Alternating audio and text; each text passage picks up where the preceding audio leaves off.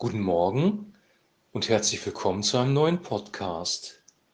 Wir lesen heute aus Lukas Kapitel 18, die Verse 1 bis 8.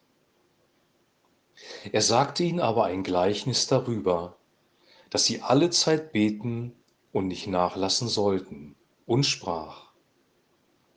Es war ein Richter in einer Stadt, der fürchtete sich nicht vor Gott und scheute sich vor keinem Menschen.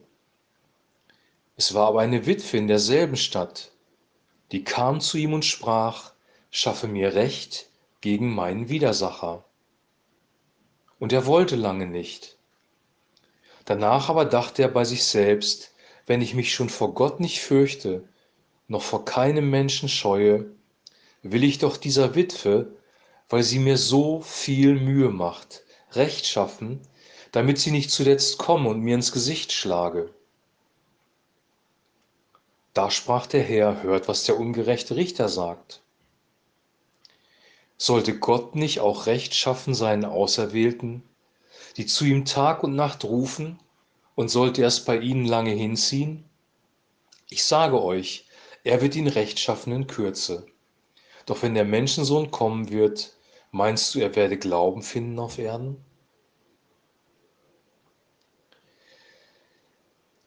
In dieser Geschichte geht es um das Thema Gebet.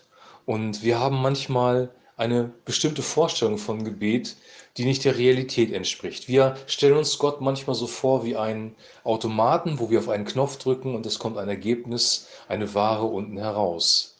Wir möchten gerne, dass wir ein Gebet sprechen und Gott sofort unser Gebet erhört. Und wenn wir ehrlich sind, ähm, ist der Anteil der Bitten doch viel größer als der Anteil der Danksagung Gott gegenüber.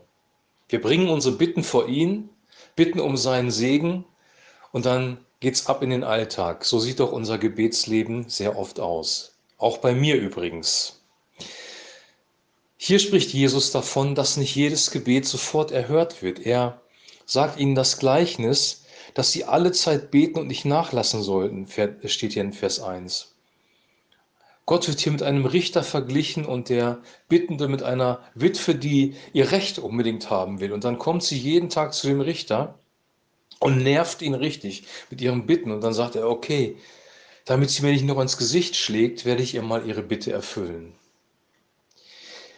Sie hat eine, eine Ausdauer, eine Penetranz sogar, weil sie weiß, dass der Einzige, der ihr Recht verschaffen kann, genau dieser Richter ist. Sie weiß, dieser Richter hat die Macht und dieser Richter hat die Möglichkeit, ihr Recht zu verschaffen.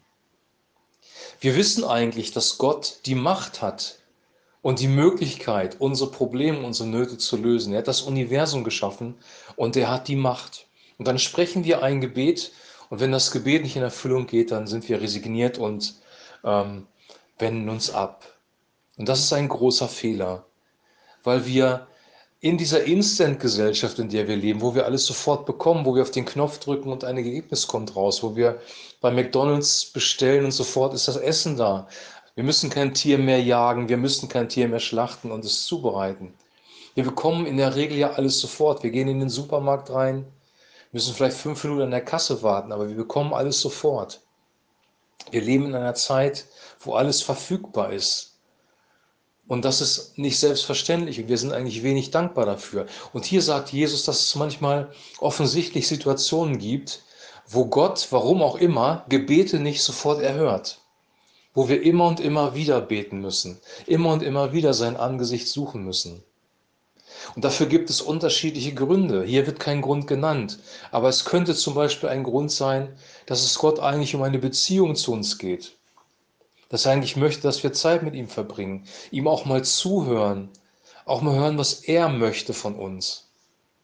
Die andere Sache ist, dass wir lernen müssen, geduldig zu sein, schwierige Situationen zu ertragen, auch mal durchzuhalten.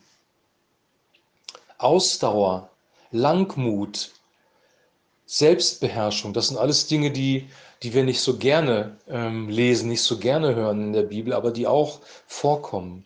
Gott möchte, dass wir eine ganzheitliche Beziehung zu ihm haben. Und dann möchte er am, an, am Ende des Tages auch unsere Gebete erhören, weil er ein guter Gott ist. Jesus sagt dann nämlich, sollte Gott nicht auch Recht schaffen seinen Auserwählten, die zu ihm Tag und Nacht rufen und sollte er es bei ihnen lange hinziehen? Ich sage euch, er wird ihnen Recht schaffen in Kürze.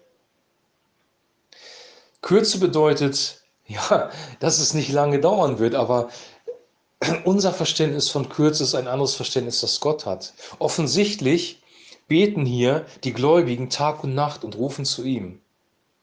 Es dauert also eine Zeit, diese Zeit wird aber begrenzt und die Bibel sagt, dass Gott uns nicht versuchen wird über unser Vermögen. Und dann sagt Jesus am Ende des Tages, doch wenn der Menschensohn kommen wird, meinst du, er werde Glauben finden auf Erden? Glauben bedeutet, dass ich glaube oder vertraue, dass Gott ein guter Vater ist, der es gut mit mir meint. Glauben bedeutet, dass ich darauf vertraue, dass er die Macht hat und auch den Willen, die Dinge zu verändern in meinem Leben. Glauben bedeutet, dass er nicht jeden Tag seine Meinung ändert über mich, sondern dass ich immer sein Kind bleiben darf. Glauben bedeutet, ich vertraue einer Person, nämlich Gott, dem Vater, im Himmel. Glauben bedeutet zu vertrauen und dran zu bleiben. Dranbleiben wird eine Belohnung bringen. Alle Dinge werden uns zum Besten dienen, sagt die Bibel in Römer Kapitel 8. Und es wird eine Belohnung dafür geben, wenn wir dranbleiben, weiterhin glauben und weiterhin beten. Vielleicht bist du in einer schwierigen Situation, wo du gerade ein Problem hast und dieses Problem scheint sich nicht zu lösen und Gott scheint nicht zu antworten. Ich möchte dich ermutigen, dran zu bleiben. Ich möchte auch mir Mut zu sprechen, dran zu bleiben. Gott wird handeln, weil er es gut meint mit uns. Und wenn er wartet und wenn er unser Gebet nicht sofort erfüllt, dann ist es auch zu unserem Guten, weil er ist komplett Licht und es ist keine Finsternis in ihm. Und alles, was er tut, ist gut. Auch wenn wir es in dem Moment, in dem wir in der Krise sind, nicht verstehen. Das ist noch so ein Aspekt von Glauben, von Vertrauen. Ich muss glauben und vertrauen, wenn ich Dinge nicht verstehe. Wenn wir alles verstehen, wenn wir die Lösung schon haben, wenn wir unser Problem auch selber lösen können, dann brauchen wir nicht vertrauen, dann brauchen wir nicht zu glauben. Hier werden wir aber aufgefordert, zu glauben und zu vertrauen auch wenn wir es nicht verstehen, auch wenn es dauert, bis die Lösung kommt, auch wenn es ein schmerzlicher Prozess sein kann. Am Ende des Tages wird unser Vertrauen und unser Glauben und unser Warten und unser Ausharren belohnt werden. Und wir werden einen guten Ausgang sehen. Darauf kannst du dich verlassen, weil wir einen guten Gott haben. Ich wünsche dir jetzt einen super gesegneten Tag. Genieß deinen Kaffee heute Morgen. Denke über das Wort nach. Und denke immer daran, wir haben einen vertrauensvollen, einen vertrauenswürdigen Gott. Amen.